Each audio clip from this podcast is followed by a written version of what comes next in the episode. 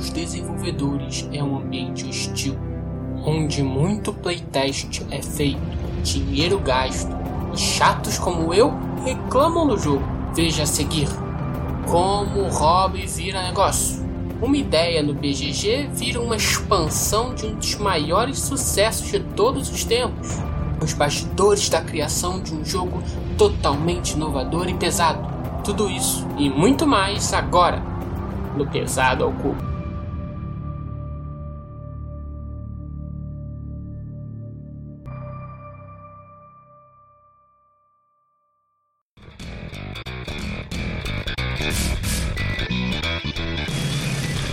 Agora, pessoal, uma surpresa aí bacana para vocês. A gente vai entrevistar aqui um super designer brasileiro, o Eduardo Andrade, o cara que fez a expansão do Terra Mística. Ele em pessoa. Fala aí, Eduardo, tudo tranquilo, rapaz? Tudo tranquilo, muito obrigado pelo convite. Adoro o Pesado ao Cubo. Eu escutei todos os episódios. Estou muito feliz de estar aqui. Isso, Eduardo, valeu por aceitar o convite, cara. Vamos tentar aí conversar um pouquinho, cara, que você com certeza é um dos orgulhos aí do design nacional, um jogo que é tão conhecido que a gente, inclusive, jogou bastante. Eu, no meu começo do hobby, acho que já falei um pouquinho. Uma das coisas que eu só jogava era Terra Mística, então ter isso aí, ainda mais com um cara que é amigo aí do Rio de Janeiro, é muito bom. O Eduardo é o designer do, da expansão Merchants of the Sea, do jogo Terra Mística. É, é, eu fiquei muito, muito animado quando eu vi que tinha um brasileiro que fez a expansão Terra Mística. Mas eu fiquei, assim, realmente honrado de você estar aqui, não por você ter feito essa expansão, mas sim porque você conseguiu jogar vários jogos com o João no Rio e aguentou o mimimi dele, cara. Merece medalha. Parabéns.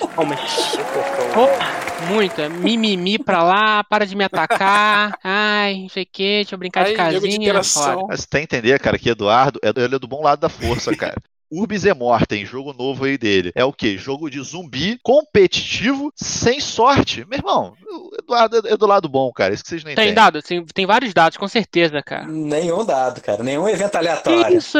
Jogo de zumbi sem dado. Não tem, cara. Mas ele é de miniaturas ou ele é Cara, de por cubos? enquanto ele é virtual, né? O, o, que a- meu, meu, proto- o meu protótipo, ele é com meeples, né? É, com meeplezinho. Com Mas meeplezinho. porque eu também, assim, eu gostaria se, que fosse de miniatura um dia, mas aí vai depender mais da editora do que da minha vontade. né? Queria fazer só um jabazinho, que assim, eu tenho uma conta do Instagram que eu, que eu coloco jogos que eu estou desenvolvendo e tal. Quem pudesse acompanhar lá, chama Eduardo Underline Board Game. E um dos jogos que eu estou fazendo agora chama Urbs Immortem e tá com o tá no TTS para qualquer um jogar. Então, se alguém tiver interessado, fica aí à vontade. Inclusive, vamos jogar essa parada em seguida da gravação aqui do podcast. Aguardem próximo episódio do Zado Cubo, vai ter opinião disso aí já. então. Depois a gente fala mais um pouco do Uber Mortem, que eu tenho umas perguntas aí, uma curiosidade, mas vamos fazer um quadrinho dele separado. Por enquanto, vamos lá para os dados técnicos aqui do Eduardo, tá? Além dele ter sido o coautor, colaborador aí das ideias iniciais da expansão do Merchants of the Sea do Terra Mística, é um cara que já tem mais de 200 partidas de Terra Mística, é isso, Eduardo? Mais, mais. Mais de 200 partidas. É teu Mais. top 1, não? Ou é só um jogo que você gosta realmente muito? É, eu acho que o Terra Mística e o Gaia dividem o primeiro lugar. Dividem, não, não, não botou um melhor que o outro. É, porque na, na real é que um é uma, não, é uma evolução do outro, né? O, o Gaia conseguiu dar uns passos além, tem alguns problemas com Terra Mística que o Gaia resolveu, e eu tava achando que o, o Gaia tava melhor do que Terra Mística, agora sem, sem falsa modéstia, sem ficar muito convencido, pra mim, com o Mansions of the Seas, eles ficaram é, equiparados. Porque o Mansions of the Seas, ele fez uma coisa interessante, é que ele não tentou imitar o Gaia, né? Ele, na verdade, tentou se distanciar do Gaia, trazendo coisas novas que o Gaia não tem. Isso foi exatamente o que o João falou quando ele jogou o jogo. Falou, pô, agora, cara, distanciou mesmo do, do Gaia, vale a pena ter os dois. O João gostou muito. Eu não tive a oportunidade de jogar ainda, cara. Eu fui na GOB um dia. Não sei se você vai acreditar nisso, mas eu fui com uma galera, a gente foi jogar Terra Mística, num dos jogos da noite. E a gente pegou pra jogar com expansão, e essa expansão, ela não tava lá disponível. Acho que quando quando for lançado no Brasil vai ficar mais disponível pra galera, né? Bom, ô Eduardo, vamos lá então pra começar aqui a entrevista, um jogo rápido contigo. Primeiros lá. dados básicos aqui. Fala pra gente teu top 5, cara. O top 3 é fácil, acho que pra mim então os dois, né, o Terra Mística e o Gaia, o Imperial e o Food Chain. É, que, são que são jogos assim que estão não tem tem sorte zero e tal, acho que são bem interessantes. Imperial não 2030, o original, o anterior, né? Eu prefiro o, o original, é. Tá, eu só joguei ele, então. Muita diferença entre os dois? Não. Tem algumas diferenças de regra. Na verdade, até utilizo algumas regras do 2030 no original, mas acho que a principal diferença é o mapa. O original ele é centrado ali na Europa, como se fosse ali no, no início do século passado, e o 2030 é o planeta inteiro. E eu acho que ele fica mais solto. Eu gosto do 2000, o original, ele é mais apertadinho, todo mundo tem, já começa com fronteira ali, fica mais tenso. Eu prefiro. Entendi. Pra acabar com a minha lista, eu vou botar dois. Eu vou botar o On Mars. Eita, recente, né? Que eu joguei agora. Fiquei alucinado, cara. Eu me amarrei, já é meu top 1 do Vital, eu gosto muito do Vital. Alucinante. E, e eu vou botar o Cooper Islands, que é um jogo que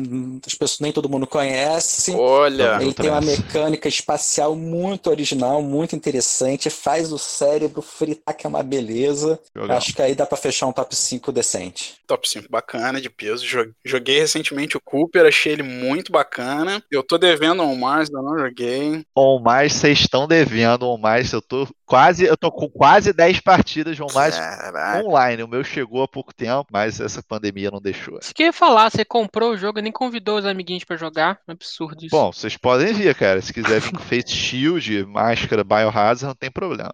Bom, segundo nossas pesquisas aqui, parece que você é um participante ativo aí dos fóruns do BGG, pelo menos no Terra Mística, né? Você tem bastante contribuição lá, né, Eduardo? As paradas do Terra Mística, inclusive a expansão começou por ideias que você foi postando lá, ia dando ideias de sugestão, de variantes de jogos aos poucos, e foi construindo a expansão com essas próprias ideias que você ia postando ao- aos poucos. Como é que é essa história aí? Foi o seguinte, tinha, eu já no Terra Mística lançou, já gostei muito, mas quando saiu a expansão Fire Eyes, eu fiquei alucinado. É, eu jogava pra cacete, tinha um site horroroso, mas de tão horroroso ele é lindo, chamado Snellman. Ele ainda existe.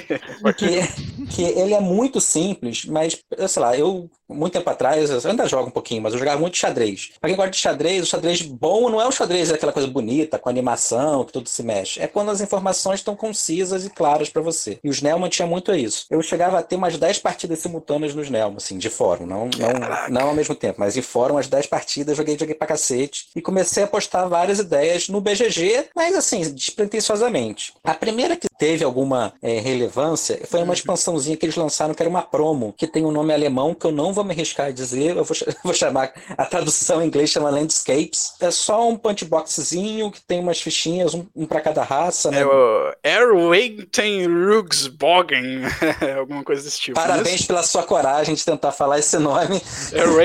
E provavelmente falhou miseravelmente. Pois é. Eu devo ter falhado miseravelmente. Não acreditem que é assim que se fala. Mas essa promo, eles fizeram um concurso que os jogadores iam faz- é, dando funções para cada um dos prédios de cada raça, e uma das raças, é, que é a do River Walkers, é, foi a sugestão foi minha. Então já foi uma primeira contribuiçãozinha que eu dei é, pro Terra Mística. Essa expansão é aquela que cada raça tem um tile a mais de Isso. terreno específico que você bota? Isso, isso, exatamente. Cara, eu joguei uma vez com ela, eu fiquei perdido, assim, porque eu não conhecia, né? Eu joguei online. Aí eu não conhecia a regra dessa expansão. E aí, de repente, as pessoas botando um tile aleatório lá no mapa. Falei, gente, que que é isso? Aí eu peguei pra ver, achei fantástico também. Eu usei, eu gostei, eu gostei porque traz uma coisa diferente, né? Uma estratégia, você tem que mudar a estratégia que você está acostumado a usar do seu personagem para conseguir adequar ao tile novo que vai te dar muito mais pontos. Sim, é, tem dá uns poderzinhos, mais coisa pra pensar, né? Que é mais um poder assimétrico, mais é, ele tem mais regras específicas para quando cada raça vai poder colocar. Eu acho que para um jogador que já tá muito acostumado com Terra Mística, vale a pena incluir isso. É, eu já joguei mais de 50 partidas de Terra Mística também, cara. É, Foi- aí, foi bem-vindo. Aí dá pra. é, aí depois teve uma ideia minha que virou um print and play, que chama Artifacts. Quem tiver interessado, até eu já botei na, na Ludopédia, procura a Terra Mística lá que dá pra pegar. Show, vamos botar ali na descrição também. É, que são uns. Que, qual, era um- qual foi a motivação, assim? Uma coisa que eu acho muito legal no Terra Mística é que aquela hora do o timing para você passar, né? Você abandonar um turno para só depois você vai começar o outro. E muitas vezes vale a pena você segurar alguns recursos, não gastar todos, que assim, você poderia até melhorar a sua economia mais por conta de um bônus de rodada que você quer pegar. Mas na última rodada isso não existe, né? Você na última rodada você vai espremer a máquina, né? Vai gastar É os recursos verdade. até o que quiser. Então o que, que eu fiz? Introduzi os artefatos, que assim, no começo do jogo você sorteia os artefatos, acho que são dos 14 possíveis. Você sorteia o número de jogadores menos um, e esses vão ser como se fossem uns bônus, uns bônus da última rodada. Você vai pegar, quando você passar na, na, na sexta era lá, você pega um desses artefatos pontos, que ele vai ter uma condição especial de pontuação. Não são muitos pontos, é, variam assim, entre mais ou menos uns oito pontos, mas ele mantém essa tensão de até onde vale você jogar também na última rodada. É, um incentivo pro cara, às vezes, querer parar uma ou duas jogadas antes, né? De repente ele vai fazer dois, cinco pontos a menos, mas para ganhar oito, então ele tá num gap ali de três, cinco pontos, alguma coisa desse tipo. Não Exatamente. conhecia, cara. Fiquei interessado, porque eu sempre senti falta de alguma coisa a mais ali na última rodada. Você vai espremendo, espremendo, até não ter mais o que fazer, ainda fica pensando, mesmo sem cubo, mesmo sem trabalhador, mesmo sem moedas, fica pensando o que você vai fazer para ganhar um pontinho extra, né? Que legal, gostei. É, não tem. Não é oficial essa, ou é? Não, não, não é oficial, é print and play. Quem quiser, imprima, corte e joga à vontade. Não tem nenhuma previsão dela se tornar oficial, vira uma caixinha maneira? Não, certamente não virará. Certamente não virará. A parte que ela te levou a criar essa expansão maior. Minhas motivações eram as frustrações, né? Você começa a achar que tem alguns problemas, alguma coisa tá faltando no jogo, aí eu, pô, eu gastava, em vez de ficar. Enquanto fica na minha cabeça, me atormenta. Então, quando eu escrevo em algum lugar. Pô, e frustração no top 1 não dá, né, velho? É, exatamente ser 100%. Menos o do Mario, né? Que, pelo amor de Deus. Eduardo, me dá uma linha de tempo relacionada à quantidade de partidas que você tinha. Quando você fez essa expansão, você já tinha o quê? 100 partidas? Mais? Ah, cara, eu não tenho certeza, Tem né, como. cara? Mas eu diria que sim. Eu, eu diria que mais, mais que 100 com Caraca. certeza. Eu acho que isso foi, isso foi em 2015. Quando eu lancei a primeira ideia do que virou depois o Merchants of the City, foi em 2016, eu já tinha 150 partidas com certeza. Cara, olha a diferença de um design pro Mario.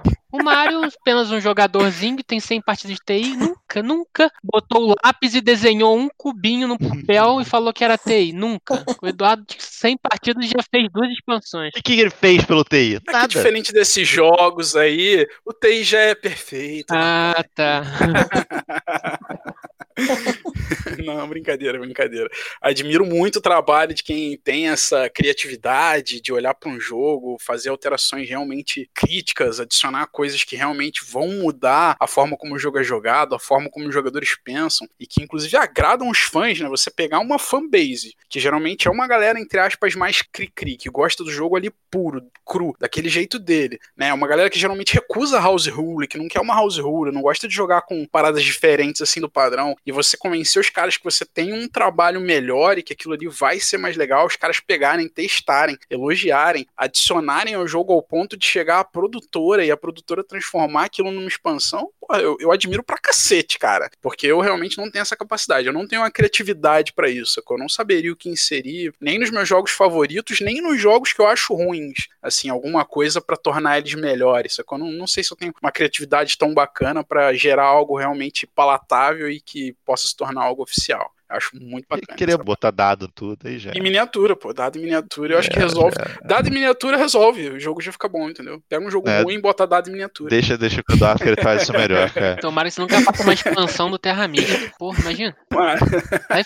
fora. Aí, enfim, aí eu botei a ideia lá no BGG. Aí as minhas motivações principais para ela eram o seguinte: assim, eu achava que os rios eram muito subaproveitados no Terra Mística. Achava que dava para botar mais alguma coisa de, né, de, de, gameplay nisso. Eu acho, eu acho que o Terra Mística já tem uma característica que é muito interessante, que é a, a, procura do bom vizinho, né? Você não pode ficar isolado, você vai perder o jogo. Você tem que ter sempre alguém mais ou menos perto que você, você vai comemorar quando ele construir, fica mais barato você fazer o trending post. Então, assim, eu acho isso muito legal, mas eu queria melhorar isso ainda mais, botar mais aspectos de procura de bom vizinho para o jogo rolar. Só com relação aos rios, que você falou que eles eram aproveitados. Eu não joguei tantas partidas quanto vocês, Terra Mística, nem de perto, deve ter umas 10 no máximo. Mas uma das coisas que eu realmente achava que era meio estranho eram as pontes. Eu devo ter feito ponte em uma das partidas das 10 que eu joguei. Vocês que têm mais partidas, mais experiências, as pontes compensam, vale a pena? Ou você acha que esse é um dos motivos pelos quais você achava que era subaproveitado? Tá jogando pouco Terra Mística, mano. Acho que é situacional, cara. Pelo é, menos é, é, partidas que eu joguei, vão ter situações que ela vai te dar ponto por conectar as coisas, ou que você não vai conseguir se deslocar com, com o antigo barquinho, né? Né, com a antiga navegação. Como eu falei, pô, quando com a expansão aí do Eduardo, isso aumenta muito mais as, as paradas. Né? É, depende da raça que você tiver também. É, e da situação, a estratégia que você desenhou, né? Você pode querer fazer várias cidades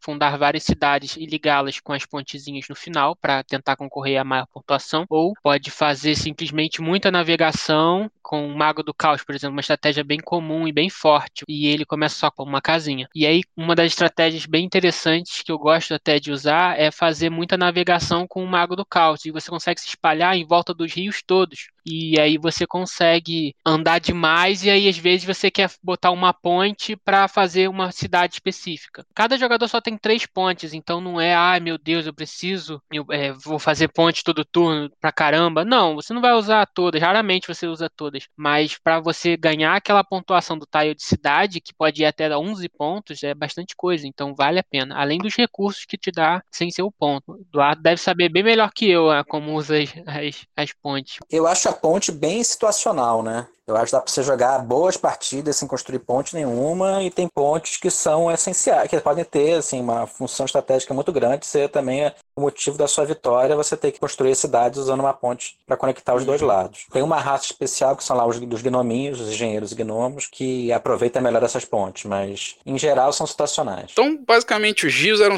aproveitados e você queria intensificar as políticas aí de bom vizinho. Tinha mais alguma coisa que você queria melhorar para essa expansão ou só esses dois pontos? Pontos meio. Tinha mais uma coisa que, mas na verdade não, não chegou no final do desenvolvimento. Eu queria dar mais importância para a localização dos trading posts, hum. mas isso não chegou na regra final. O trading post para mim no Terra Mística ele é muito só um passo para você construir os prédios grandes. Eu dava um pouquinho mais de valor para você ter que gostar de colocar trading post perto dos portos. E de repente manter eles, né? Exatamente. Dá para lançar a variante aí.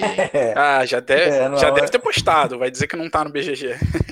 Já tá, tá no TGG. Ah, a, a, a, eu falei, com certeza.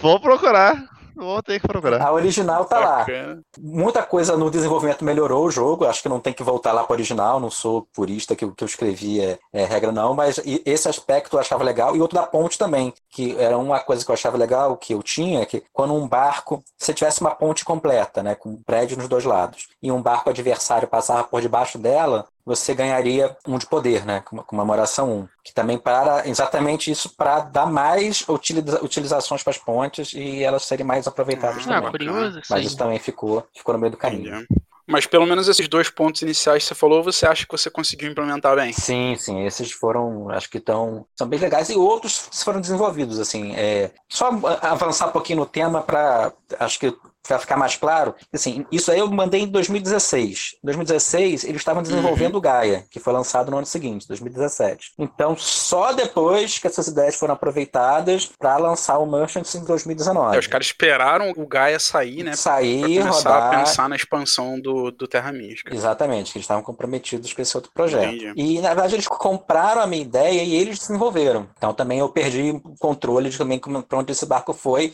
é, mas também foi, foi, foi bom para minha carreira, assim. Acho que foi uma, uma, opção que eu fiz que eu achei que foi boa. É, pois é, conta pra gente um pouquinho, como é que foi essa história deles comprarem a tua ideia? Como é que chegou até eles a, a história de que você tinha feito essa expansão? Como é que foi a aprovação, o playtest deles? Eu realmente nem sei o que perguntar, porque eu não, nem sei como funciona um processo que deve ser absurdamente burocrático de uma empresa pegar um playtest e querer produzir. Dá um, dá um resumo pra gente, como é que foi essa história aí?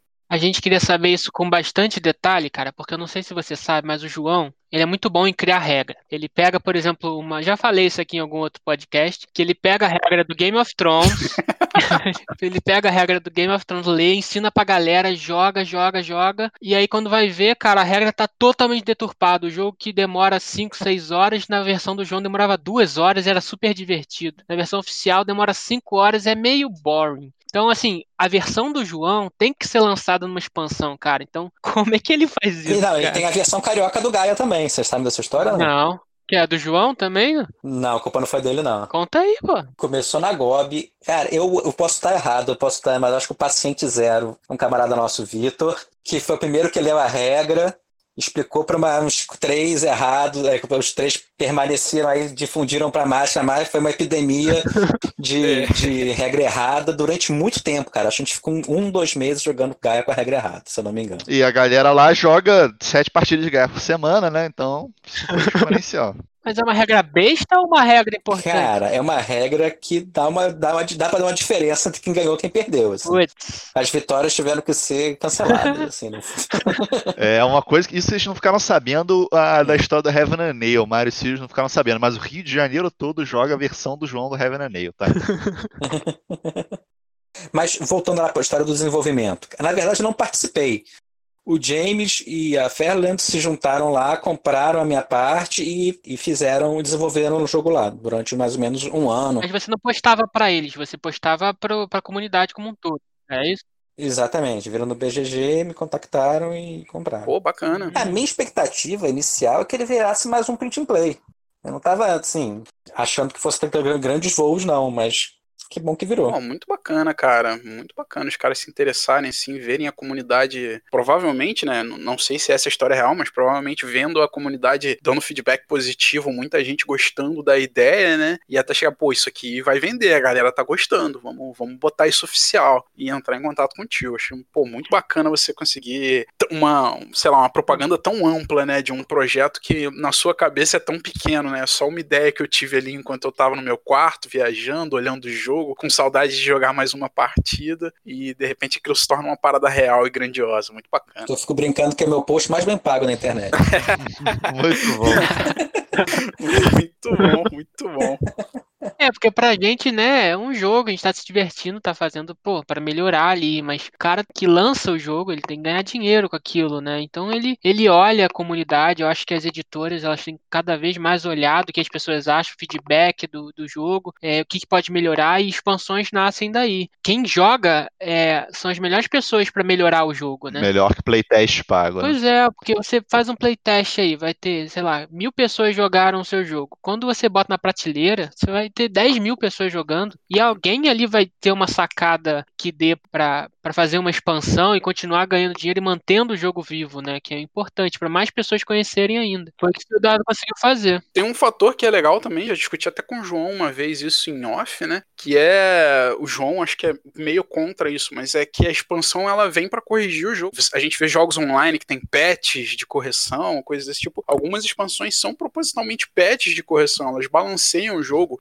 enfraquecem uma raça, fortalecem um pouco a outra raça, mudam um pouco, muda um pouco o mapa porque o mapa estava um pouco desbalanceado. E é o tipo de coisa que é a comunidade que fala, é a comunidade que vai estar tá dizendo lá, ó, oh, a raça vermelha está muito mais forte que a azul. Tá, vamos tentar equilibrar isso. Não sei se é o caso do Terra Mística, mas assim, para vários jogos eu vejo expansões como muito positivas nesse sentido. Não só de expandir o jogo, de dar rejogabilidade, mas também de corrigir os pequenos problemas que o jogo base, que o design não conseguiu ver sozinho no jogo base, né? Que ele precisou da comunidade para ajudar. O que eu não gosto de expansão é quando ele vai sair uma regra na expansão que ele corrige coisas do jogo base. Eu acho diferente, por exemplo, pô, Terra Mística, a expansão do Eduardo, até o Fire and Ice, ela bota coisas a mais. Então, é uma coisa a mais, igual eu farei, já dei opinião aí a respeito do jogo. Aprofunda o jogo para mim, ele me dá mais opções de estratégia e isso eu acho bom. Eu acho que você lançar uma expansão, que como o Mario falou, pô, aí ele vai pegar a raça tal e ele muda a regra da raça tal, ele tá me obrigando, eu que tenho o jogo base, a comprar a expansão. Acho que não tem que ser assim. Acho que a expansão tem que ser exatamente o cara que gosta do jogo, como o Eduardo falou, pô, tenho 100 partidas do jogo. Eu quero jogar mais o jogo, eu quero que tenha mais jogabilidade, eu quero ter mais coisas nesse jogo, eu vou comprar o jogo. Não uma coisa que vai corrigir. Corrigir, você lançar uma edição nova, ou que eu acho mais certo, uma errata no BGG, ou você mandar o tile ou a carta pra galera, eu acho isso mais certo. É, mandar eu acho que não, porque tem um custo de produção. Por exemplo, o Root, ele tem o, upgrade pack, né, da edição da primeira edição para a segunda edição do jogo, que teve umas correções, balanceamento e tal. É, se eu não me engano, é 5 dólares. Eles cobram 5 dólares, eles te mandam todo o conteúdo corrigido do jogo, as cartas corrigidas, os player boards corrigidos, isso é. E, e lançou como uma expansãozinha, cara.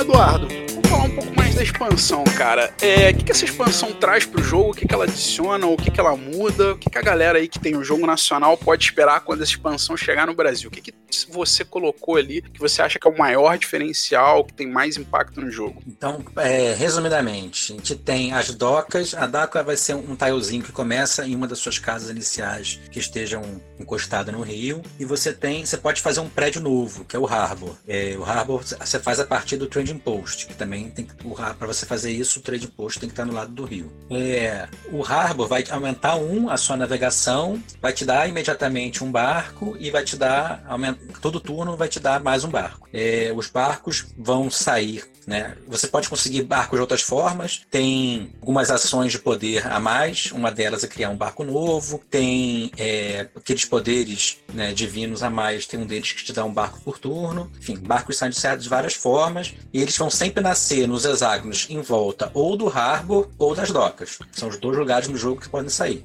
E se você não tiver Harbor nem doca, você não tem barco, é isso? Ah, a, a doca você começa a partida com ela. Ah, você já começa com a doca, beleza. beleza. Então você sempre tem como ter barco mesmo sem ter o Harbor, isso. você não é obrigado a construir o Harbor. Isso, mas o Harbor vai melhorar a sua navegação, também te dá uma ação que é fazer os seus barcos andarem. Né? Eles vão andar de acordo com a sua tecnologia de navegação. Então, quanto mais avançado tiver, mais longe vai poder, vai poder ir. E os barcos têm três funções. A primeira função é você entrar com seu barco num prédio de outro jogador e fazer a troca. A recompensa que você vai ter vai ser de acordo com a força do prédio. Então, quanto mais forte é o prédio, tem uma tabelinha lá de recompensas, vai receber uma quantidade de pontos de vitória e de recursos. Aí seria o quê? Dá um exemplo pra gente. É, se você for entrar num, numa casinha, aquela primeira casinha, vai te dar um ponto de vitória e um, um trabalhador, um cubinho. E no castelo seria o que? O outro extremo? No, no castelão, você ganha dois pontos de vitória, faz um, uma, um terraforme. Bacana, legal. E isso fica interessante também, que você tem que ver se você quer botar seus prédios grandes perto do, do rio. Porque você está ajudando outro jogador, né? O cara que está investindo em barcos, de repente. Exatamente. É, por um lado, você ganha também sempre alguém fizer uma troca com você, você comemora só naquele prédio, então você faz um troca, uma trocazinha de pontos de vitória por energia. E tem um outro aspecto é que quando você fizer a troca, você pega um selinho que vem e põe embaixo do prédio, um selinho da, da sua cor, da sua raça, e põe embaixo do prédio. E você não vai poder mais fazer trocas com este prédio.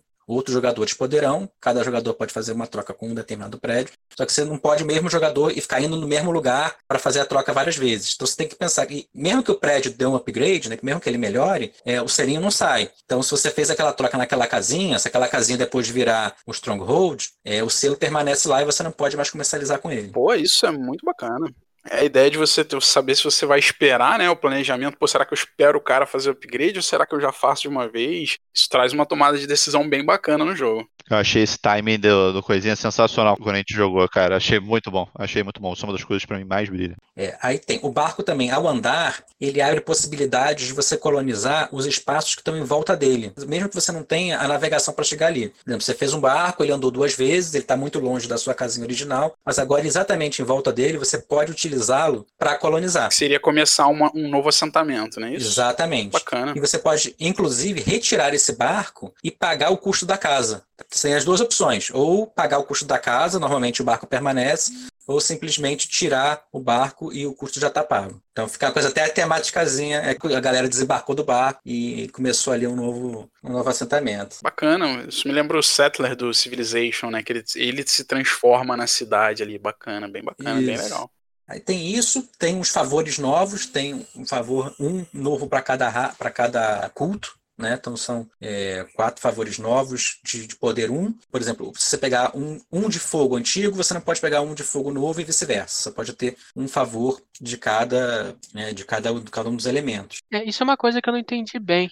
É, quando eu fui ler as regras. Por que eu não posso pegar o outro? Sim, eu sei que tá nas regras, mas é, eles estão desbalanceados se você conseguir botar os dois juntos? Cara, a ideia, essa, dessa parte eu conversei com eles, mas não foi eu que fiz, né? É, a ideia é que uma crítica que se tem no Terra Mística, que eu concordo muito, que tem muitas, principalmente antes das expansões, é que o poder Terra 1 antigo era muito forte. E tinha, era, às vezes, muitas partidas era centrado nele, que é aquela que você ganha dois pontos para cada casinha que você põe no jogo. É, essa é forte. Exatamente. Então, agora eles fizeram as alternativas para você não ter que necessariamente pegar ele e poder pegar outros. O Terra 1 novo, você ganha mais pontos para cada troca que você faz. Então você pode fazer um, uma outra estratégia de jogo também vencedora, também obriga que você ah. faça uma escolha. Você vai para um lado ou você vai para o outro. Tá, E entendi. o Eduardo, deixa eu Legal. te perguntar, como é que ficam as raças que não têm navegação no jogo? né? Eu lembro, se eu não me engano, os faquis e os anões, eles não têm navegação. tá? É, o que que altera, o que que essa- como é que essas regras são implementadas para eles? Então, o- o- eles não têm barco, eles têm um mercador. Ele funciona de uma forma mais ou menos análoga, só que o mercador nunca para, não anda nos hexágonos terrestres, não, não anda nos hexágonos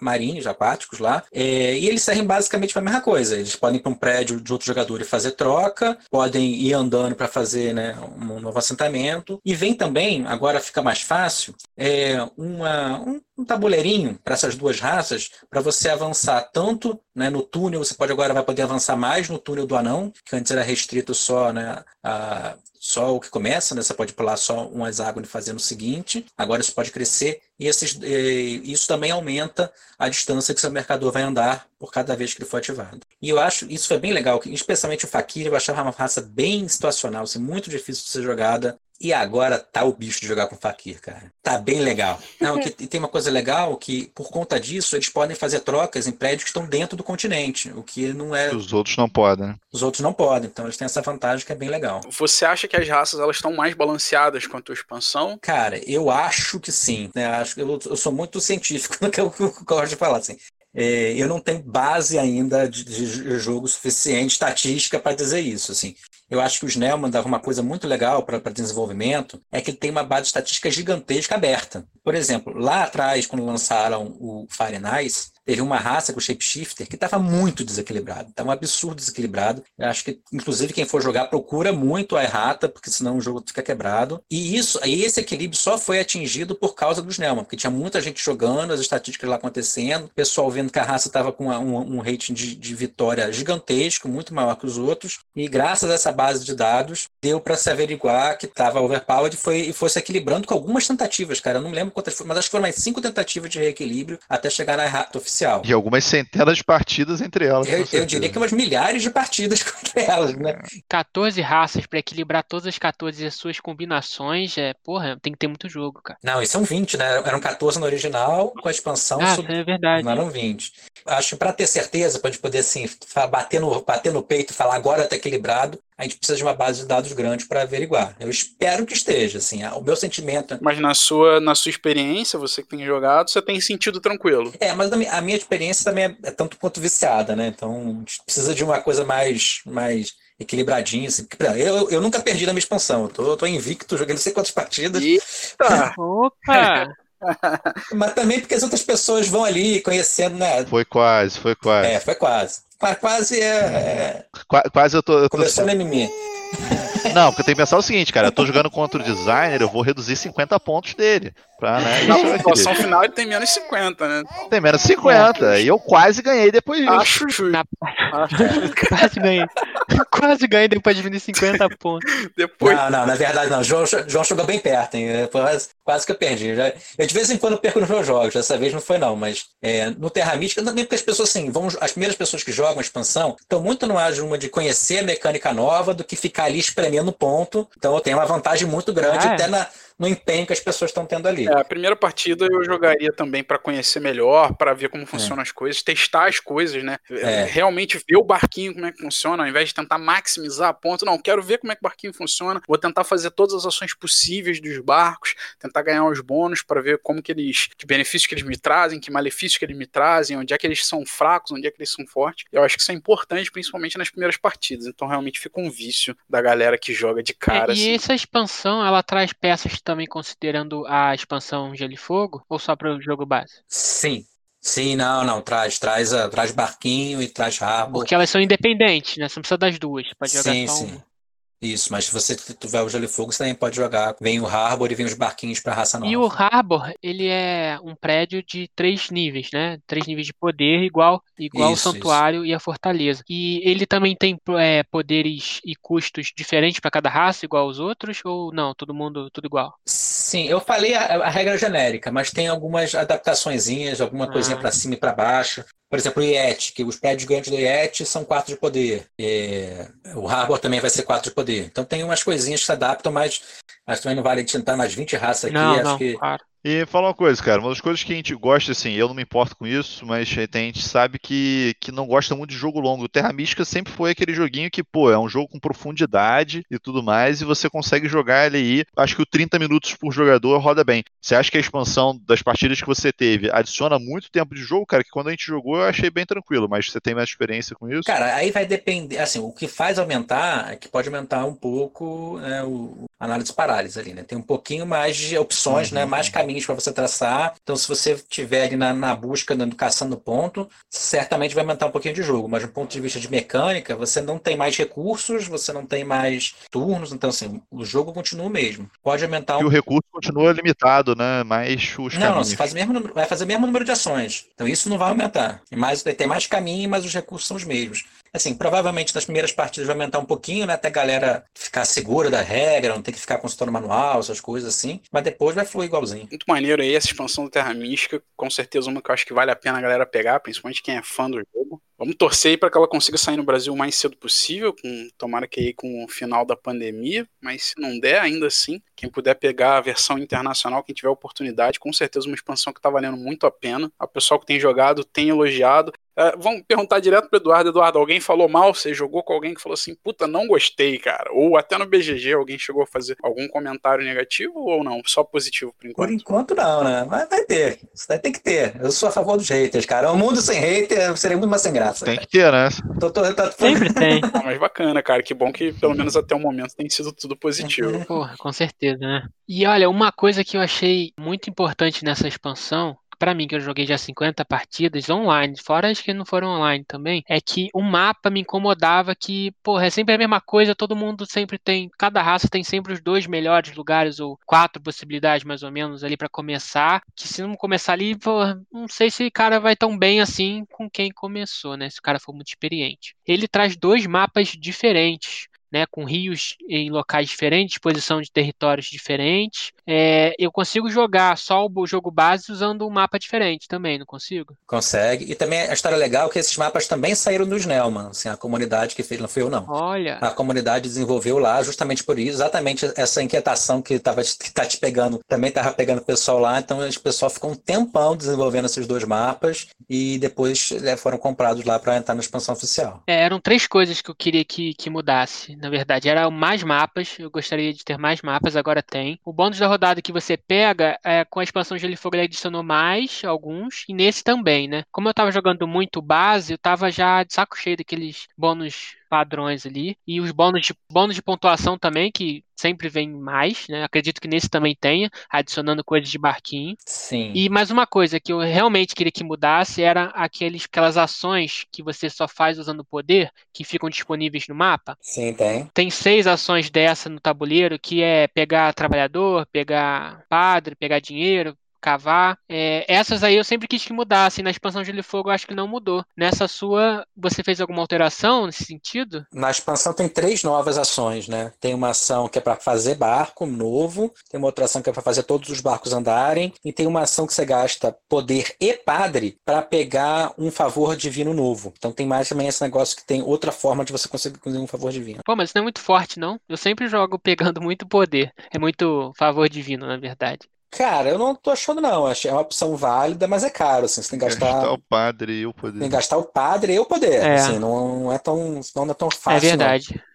Ciro, Cinco não é ter dúvida não, cara. Pode recomprar Terra Mística e expansãozinha pra nós. Cara. cara, eu tô de olho já. Tô de olho. Pode ter certeza.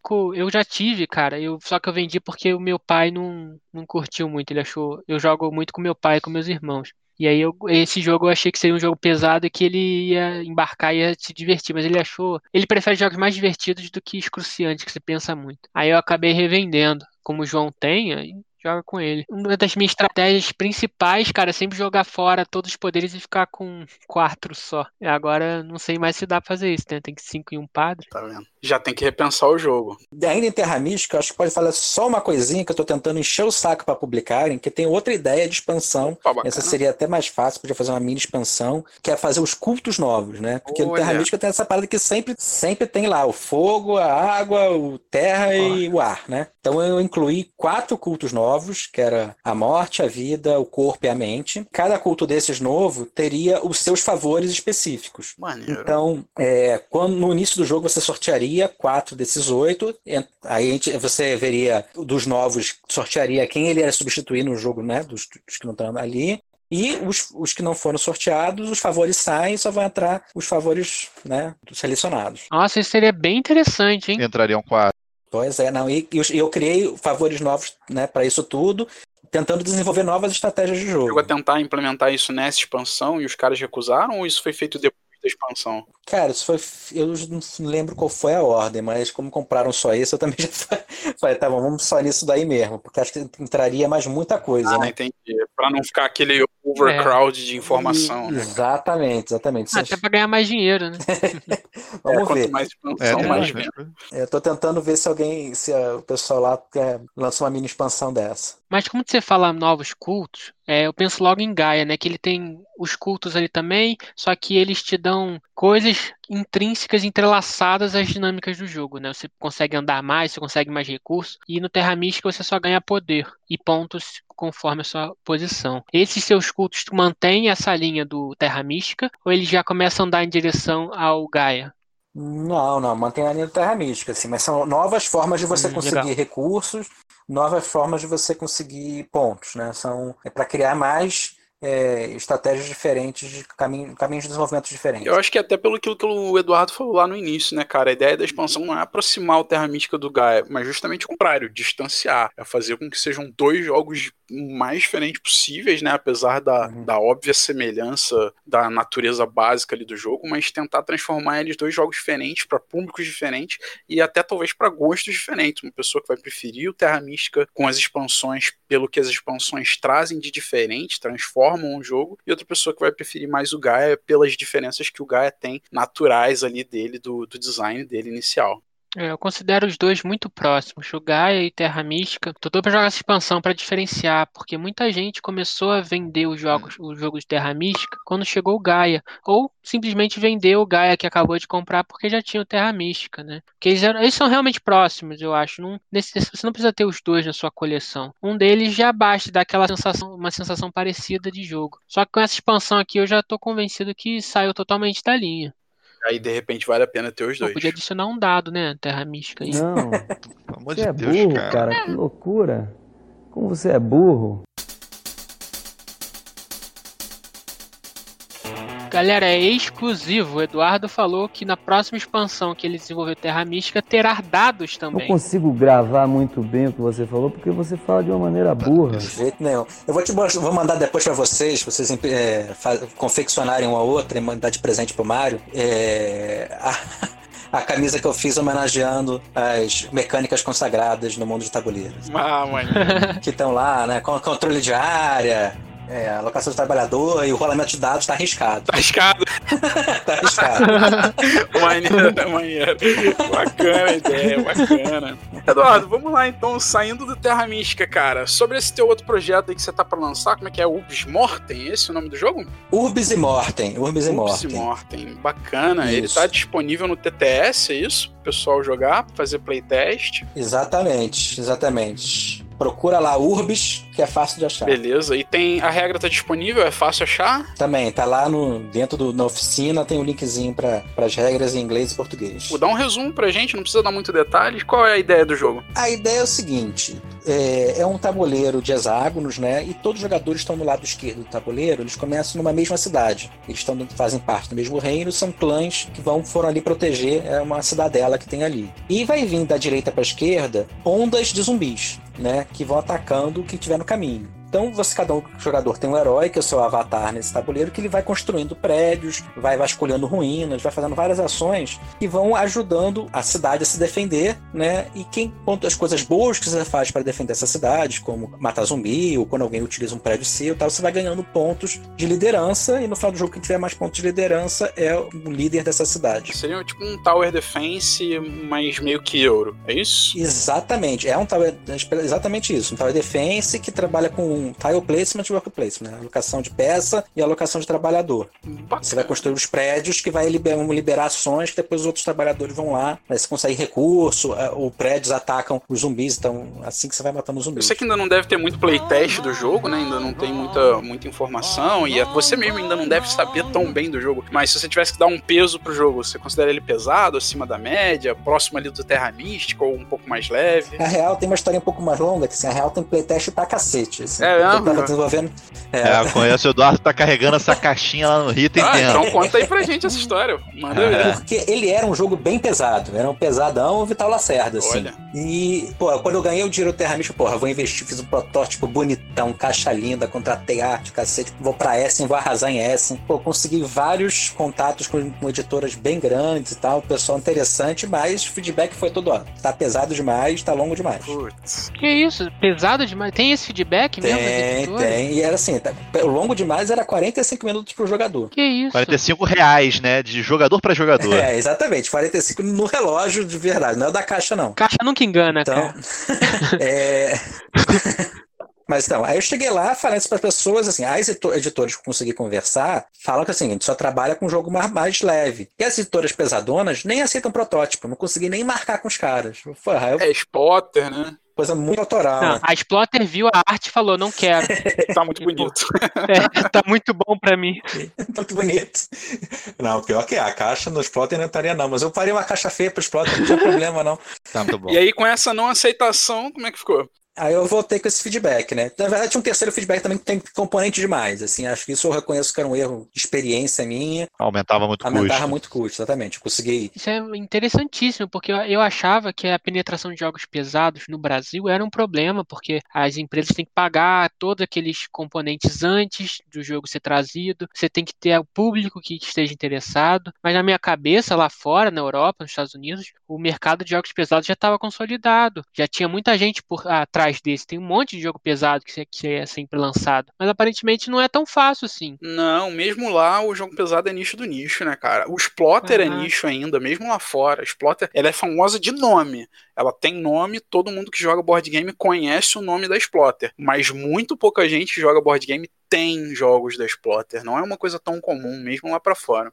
Mas é, aí eu vim com esse feedback, essa porrada, né? Aquele tristinho, voltou pro Brasil. Não, falei, não, eu vi uns feedbacks legais que não, diminui isso daí. Algumas editoras falaram que não, faz, tem conceitos muito bons, gostei do jogo, teve gente que jogou o jogo lá, se divertiu. Mas falou, cara, galera, não tem mercado pra isso, não dá pra lançar esse negócio, não. Falei, então tá bom. Aí eu peguei o que eu achei melhor do jogo, né? Dei aquela peneirada sofrida, né? Cortada a própria, quase, quase cortada a própria carne. É. Não, fazendo, eu fiz uma avaliação, Ah, é. não numérica, assim, pra mim, assim, tudo tem um custo, to- toda mecânica, todo elemento do jogo tem um custo, tem um benefício. Então vamos lá, o que, que é essa mecânica? O que, que ela tá pesando no jogo a mais? O que, que isso é, é, um, é, um, é uma decisão estratégica ou é uma picuinha muito pequena? O que, que isso está trazendo de, né, de, eh, de desenvolvimento tático? Ou será que isso daí é só, bom, vai te dar um over information? Então fiz um processo difícil de, de, de diminuição do jogo, mas agora eu tô, tô, tô feliz com ele aqui, tá, agora tá na meia hora por jogador. Você tirou o amor, de, botou o amor de lá, pensou racionalmente, né? O que, que aqui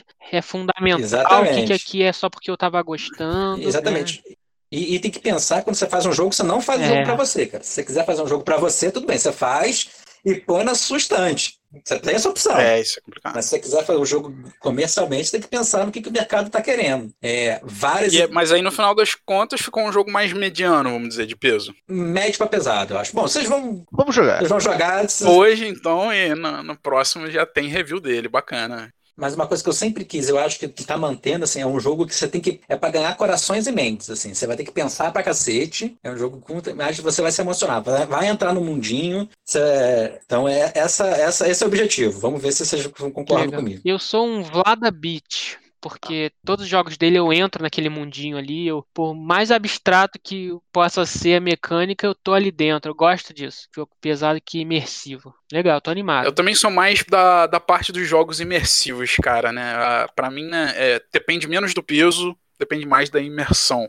Pra mim, a imersão diminui o peso. Eu concordo mesmo. Exatamente. Tirando o Advanced Squad Leader, né? Que você anda e tem tiro pra defender, tiro pra atacar, tiro quando fica parado. Tem tudo no limite. Mas não é imersivo, né?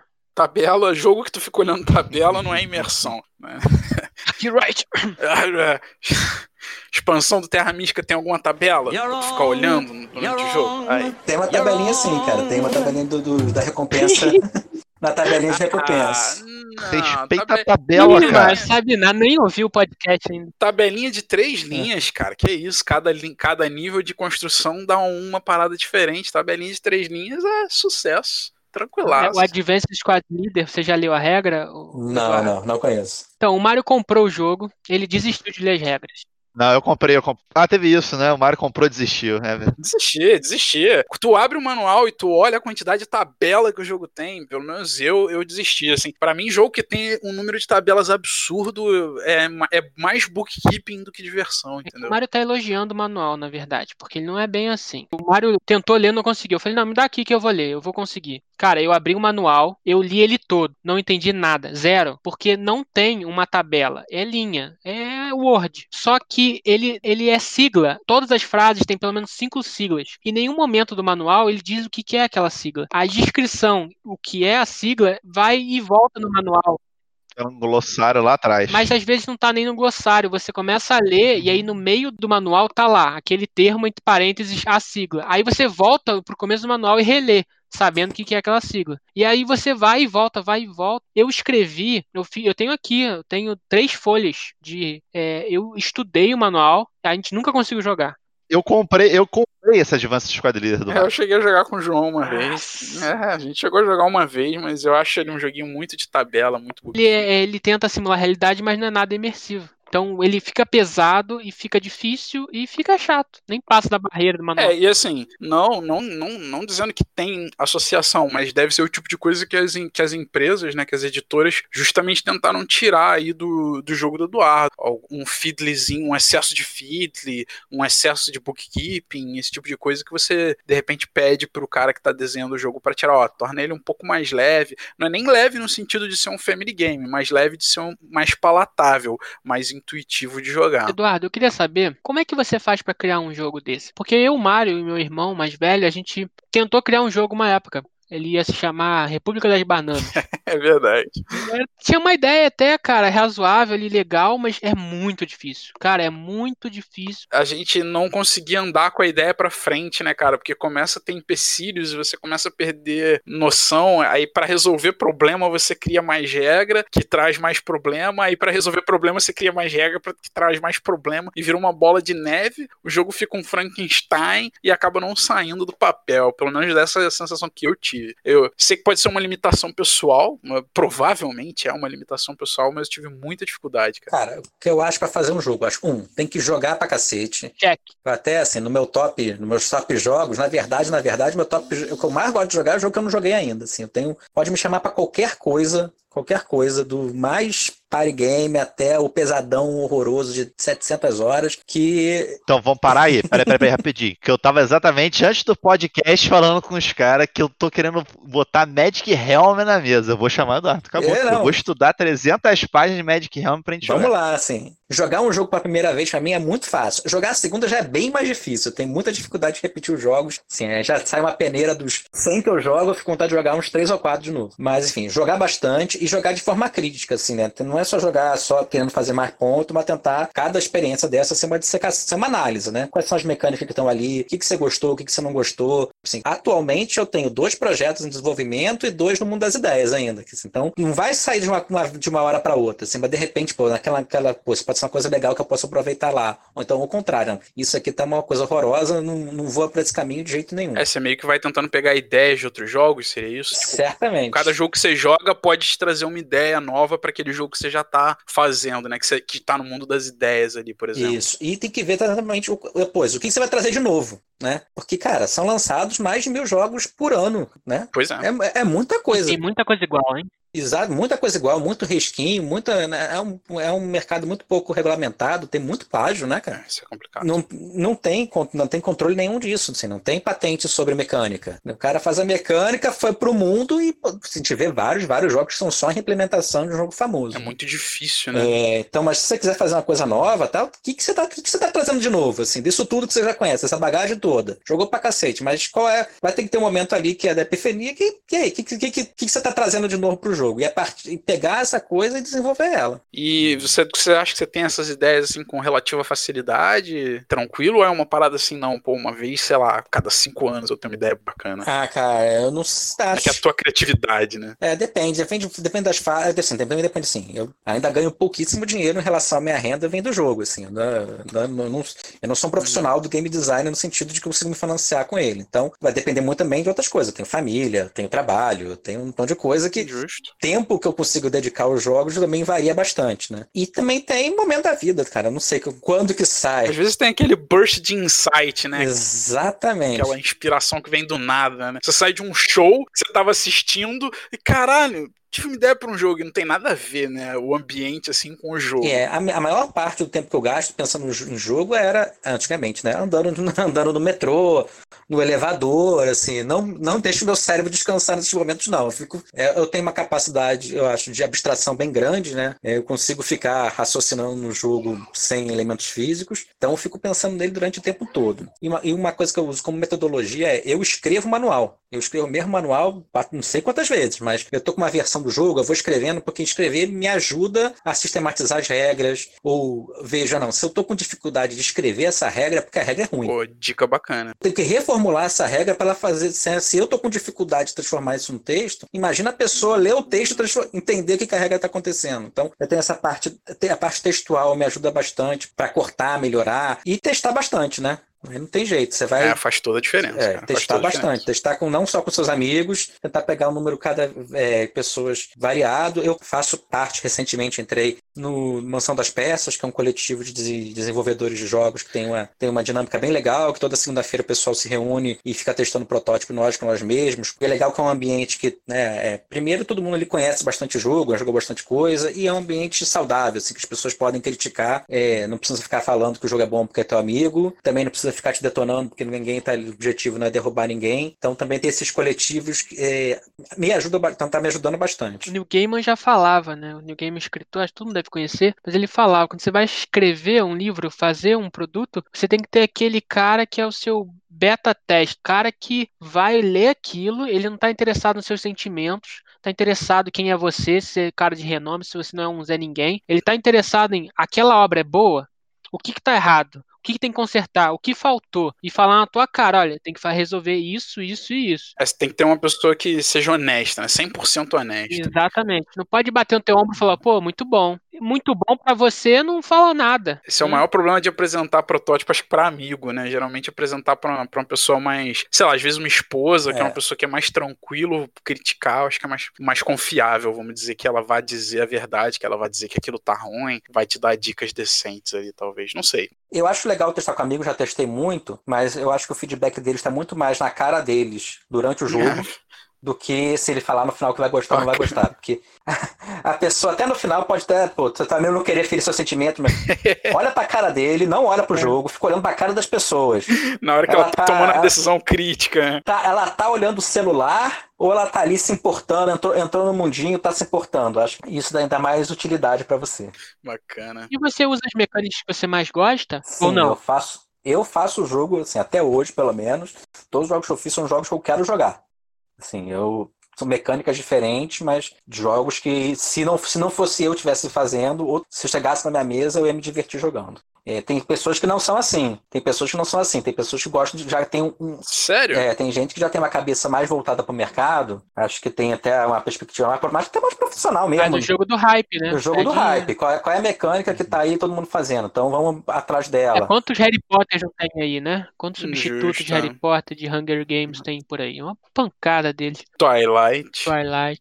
Pois é, tem, é, não critico essas pessoas não, acho que pessoas, todo mundo tem que pagar suas contas, pagar, né? mas por enquanto, pelo menos, a, a, minha intenção é fazer jogos que eu gosto de jogar. Então vamos lá para a pergunta final, a decisiva. Qual é o seu bottom 1 pior jogo que você já jogou, Eduardo? Eu vou roubar, eu vou roubar. É, não, eu vou roubar por quê? Porque eu ia falar Mantic, mas Mantic todo mundo aqui ia falar mal dele, tá ah, fácil. Mantic é horrível. Não, Todo não, não, não. Fala mal eu não vou deixar vocês falarem mal de Mantic nesse então, podcast. Eu não, eu não vou falar mal de Mantic. Porque assim, já tá muito, já apanhou muito aqui no Pesado ao Cubo, não vou, não vou falar. Eu vou falar de uma experiência que foi o Port Royal, cara. Port Royal, joguei Port Royal. Não sei se você conhece Port Royal, é do Alexander Pitfer, que é um cara, pô, faz vários, vários jogos maravilhosos. Maracaibo tá aqui olhando pra mim, tá aqui na minha frente. Eu gosto muito de. Eu fui, eu já fui lá com a expectativa, eu fui com o coração aberto, cara. Caraca, o jogo não acabava. E aquele push aquele maldito. Ai, meu Deus do céu. Esse é um que eu não sento mais pra jogar. É um puxa luck maldito. Concordo com você. Vocês não jogaram, né? Sirius e Mario não jogaram vocês são pouco, pouco abertos para, para jogos ruins, cara. Eu sou pouco aberto para jogos ruins, de fato. Vocês são pouco abertos. Tem que conhecer mais as coisas. O mundo não é feito só de rosas. Talvez seja por isso que eu não sou game designer, né? Aí, ó. Aí. Tá, faltando, tá faltando jogar jogo ruim para eu conseguir desenhar alguma coisa.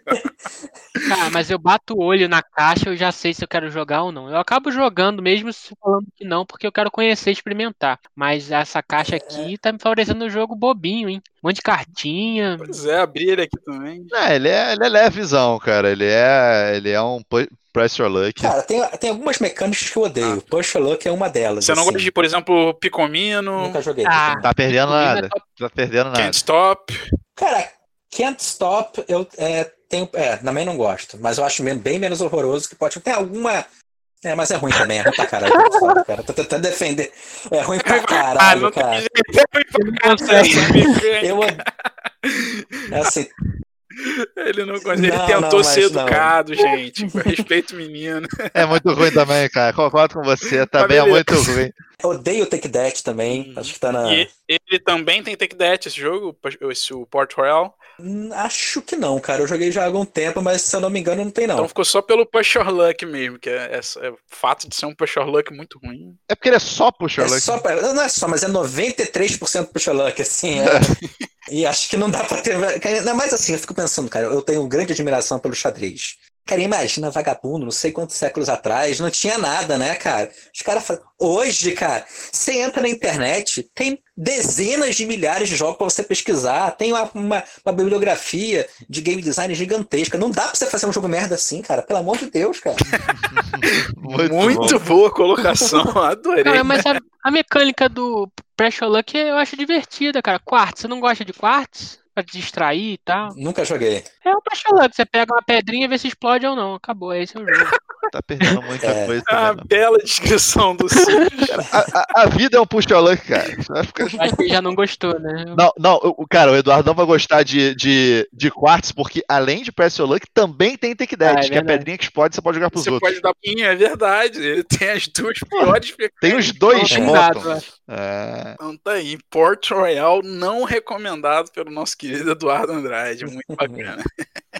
Apesar de toda a brincadeira, cara, muito obrigado aí pela entrevista, pela participação no nosso programa, Eduardo. Seja sempre bem-vindo. Obrigado a vocês. Se vier lançar outros novos jogos aí, a gente com certeza vai te entrevistar de novo sobre eles, cara. Vocês estão me acompanhando aí nessa quarentena, tô, tô escutando todos os, todos os episódios, tô gostando muito. Gosto, parabéns para vocês. E quero fazer uma proposta para vocês, hein? Ah, vamos Vou fazer uma proposta aqui que eu já tava pensando outro dia escutando vocês. Vocês têm que ter um prêmio anual. É, cara, a gente tá começando agora, a gente... a gente tá na humildade ainda, cara. Vocês têm que ter um prêmio anual, galera. Tu, você já é game designer, cara. Tu já pensa grande. A gente tá pensando pequeno. Porque, sabe por quê? Acho que chamar aí o tonelada de ouro, alguma coisa Gostei desse da tipo. Ideia. Muito bom. Gostei, gostei do nome. Ah, gostei da ideia, sem dúvida a gente vai levar para frente, mas acho que a gente ainda tá no início, né? Tem um pouquinho mais de espaço aí, de repente, é uma ideia bem bacana, cara. Obrigado aí pelo feedback, até por dar esse, essa moral pra gente. Que moral que a gente tem de dizer quais jogos são os melhores os piores, né? Mas, pô, muito bacana, cara. Muito obrigado.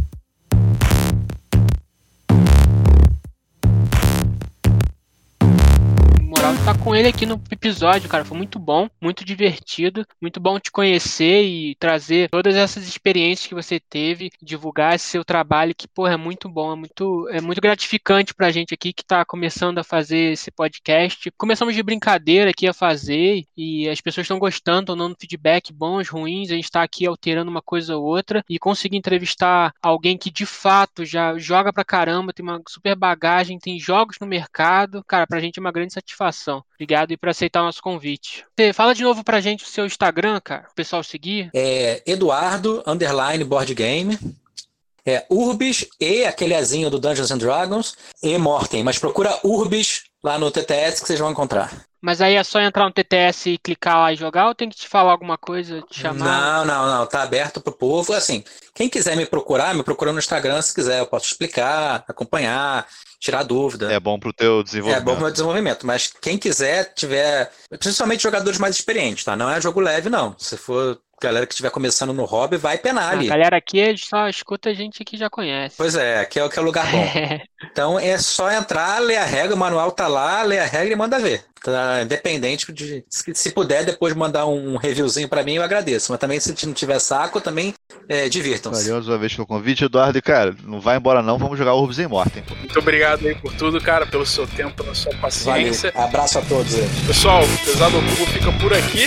Um grande abraço e até a próxima.